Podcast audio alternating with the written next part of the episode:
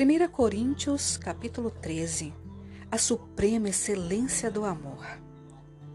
Ainda que eu falasse as línguas dos homens e dos anjos e não tivesse amor, seria como metal que soa ou como sino que tine. E ainda que tivesse o dom de profecia e conhecesse todos os mistérios e toda a ciência, e ainda que tivesse toda a fé, de maneira tal que transportasse os montes e não tivesse amor, nada seria.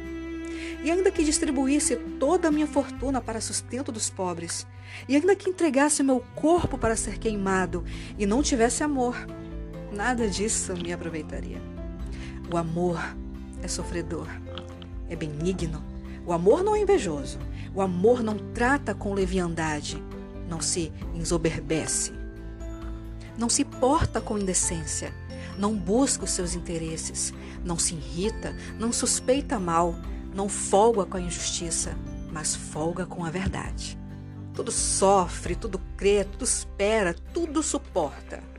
O amor nunca falha, mas havendo profecias serão aniquiladas, havendo línguas cessarão, havendo ciência desaparecerá, porque em parte conhecemos e em parte profetizamos, mas quando vier o que é perfeito, então o que é em parte será aniquilado.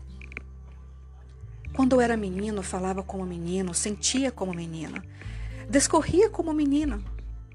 Mas logo que cheguei a ser homem, acabei com as coisas de menino, porque agora vemos por espelho em enigma, mas então veremos face a face. Agora conheço em parte, mas então conhecerei como também sou conhecido.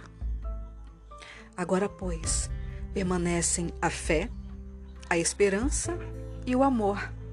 Estes três, mas o maior destes é o amor.